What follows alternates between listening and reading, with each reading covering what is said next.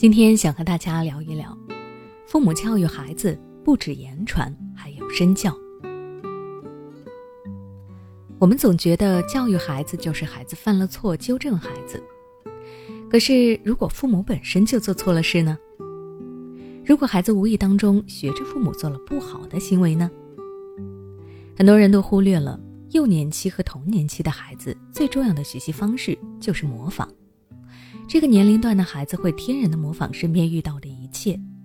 作为与孩子接触最多，同时也是孩子最信任的人，父母当仁不让的成为了孩子模仿的首选。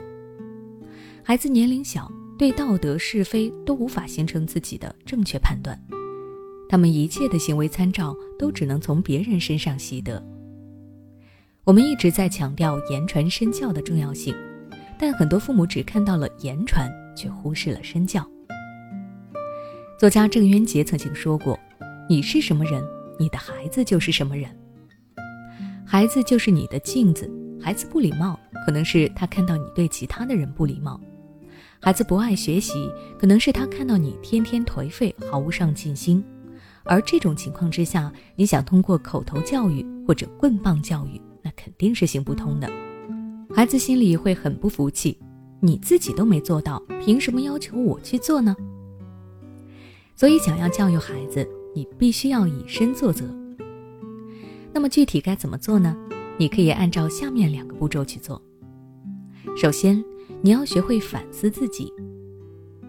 如果父母犯了错，但却不认为自己的行为有错失，那么他就永远不会改变。人对于自身的错误，往往会有更多的包容，总觉得自己这样做没问题，或者即便有问题，那也是有情可原的。以后要杜绝这种给自己找理由的习惯，要真正看到自身存在的一些问题。你可以去问其他人对你的看法，也可以自己对自身的性格进行剖析，还可以从孩子的行为反馈来。孩子是父母的镜子，如果你在孩子身上看到了让你觉得看不惯的地方，那么可以先反思一下自己有没有做过类似的事情，比如孩子没有归位意识。玩过的玩具从来不知道整理，你教过了几百遍都没有用。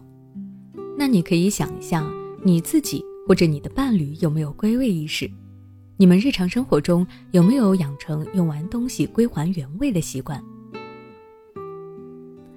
其次，慢慢从行为上来改变自己。有些东西是很难改变的，比如一些思维观念，但是你可以先改变自己的行为。比方说，你可以发现孩子很喜欢跟你说别的小朋友的坏话，对世界的看法好像很阴暗、很偏激。然后你反思了，发现自己也是这样。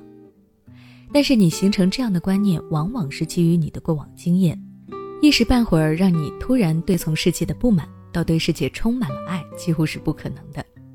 但是你至少可以做到在孩子面前少抱怨。